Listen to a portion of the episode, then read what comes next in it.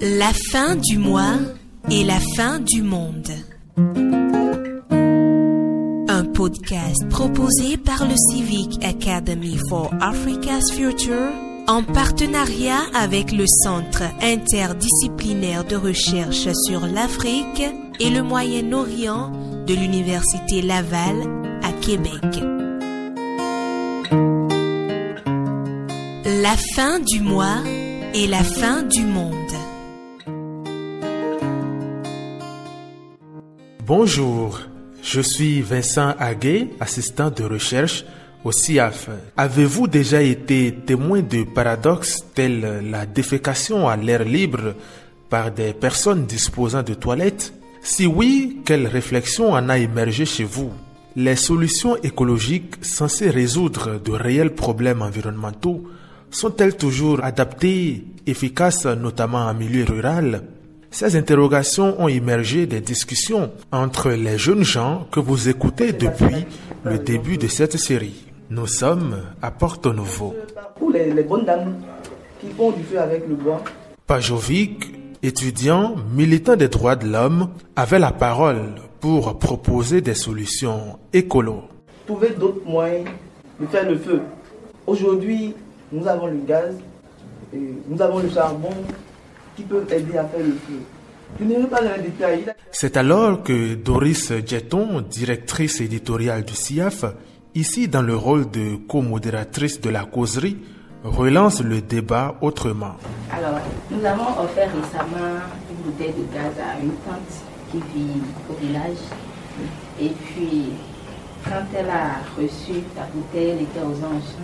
Mais dès que ce qui est dedans est terminé, elle s'est dit, bon, votre truc là, franchement, je ne peux pas aller jusqu'à Comem avant de recharger ça. Donc, alors que j'ai des arbres, des bois.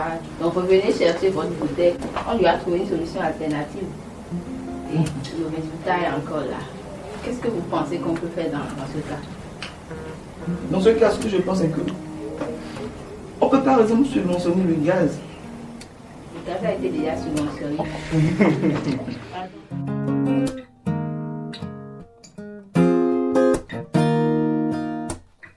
On a trouvé une solution, on a donné un gaz à une dame. J'avais envie de réagir, mais je me suis dit certainement euh, il faut laisser le- la personne continuer après revenir. Roque Florian. Moi j'ai trouvé que c'est une mauvaise solution. Il est spécialiste en gestion de projets culturels et développement local. La question euh, m'a rappelé quelque chose en fait. J'ai un cadre de mémoire où l'impétrant avait fait le travail après il a, il a fait des propositions de projets de construction de latrines dans certaines communautés villageoises. villa- villageoises. Les recherches qu'il a, qu'il a effectuées ont prouvé en fait que euh, d'abord les latrines sont là. C'est là, construit, propre. Mais les populations laissent ça. Ils vont déféquer dans la brousse ou bien dans la rivière.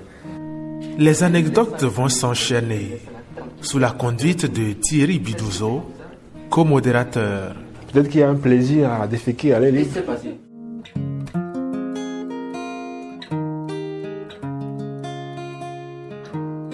C'est tellement vrai que nous, nous, nous avons été confrontés à ce problème-là. C'était dans le jour. Diane Aurore, entrepreneur.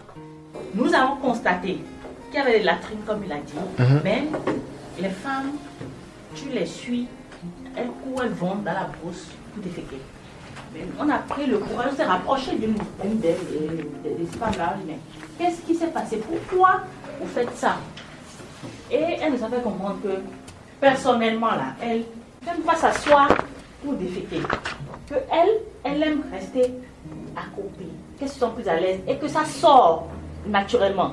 Vous voyez un peu comment chaque zone et chaque euh, personne, je sais pas moi, chaque communauté peut réagir par rapport à ces problèmes de latrine. Que ça sort normalement, mais que quand ça soit là, que ça prend du temps et après c'est des problèmes d'hémorroïdes. On était parti pour une enquête. On est parti voir quelque part où il y avait euh, la mais les gens préféraient aller dans la brousse défé- déféquer. Swanan, étudiante en sociologie. Mais On s'est rapproché de, de quelqu'un, d'un homme. Pourquoi ça se passe comme ça? Il a dit que lui veut être libre. Et que même Dieu a créé la nature pour que Dieu veut nous voir. Dieu veut voir tout ce que nous faisons. Que pourquoi aller nous cacher dans, dans une chambre?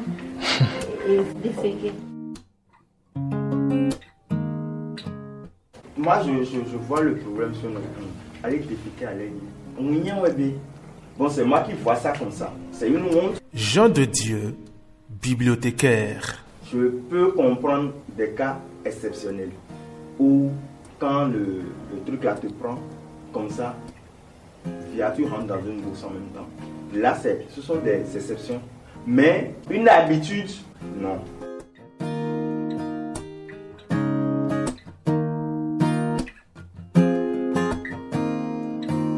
Tirant leçon de ces cas pratiques, quelle solution peut-on proposer alors? Nous devons souvent aller sur le terrain, voir, comprendre, voir leurs besoins. Si c'est construire une chambre, laisser le haut vide Pour que Dieu puisse le faire. pour que Dieu puisse le faire. Je pense que c'est D'accord. Ok. Consulter d'abord la population, leur montrer l'effet de leurs actions sur leur vie. Ce qu'il faut faire, c'est quoi? Une approche participative.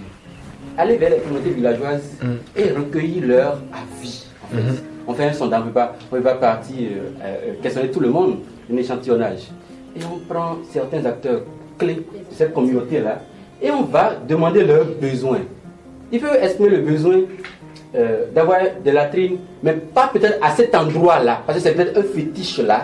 Si une population, par exemple, estime que voilà, euh, rester accroupi pour faire ses besoins, c'est ce qui est bien pour elle, pourquoi est-ce qu'on veut nécessairement lui placer ce qu'on appelle sanitaire dans sa chambre? Pourquoi? Pourquoi on veut lui placer ça?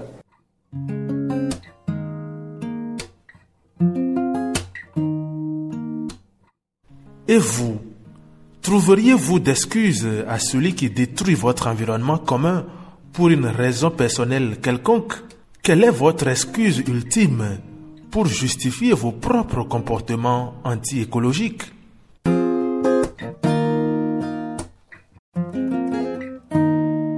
Le CIAF et le CIRAM vous remercient d'avoir suivi ce programme. Pour retrouver tous les épisodes de la série, rendez-vous sur nos sites www.ciaaf.org et ciram.ulaval.ca. À très bientôt.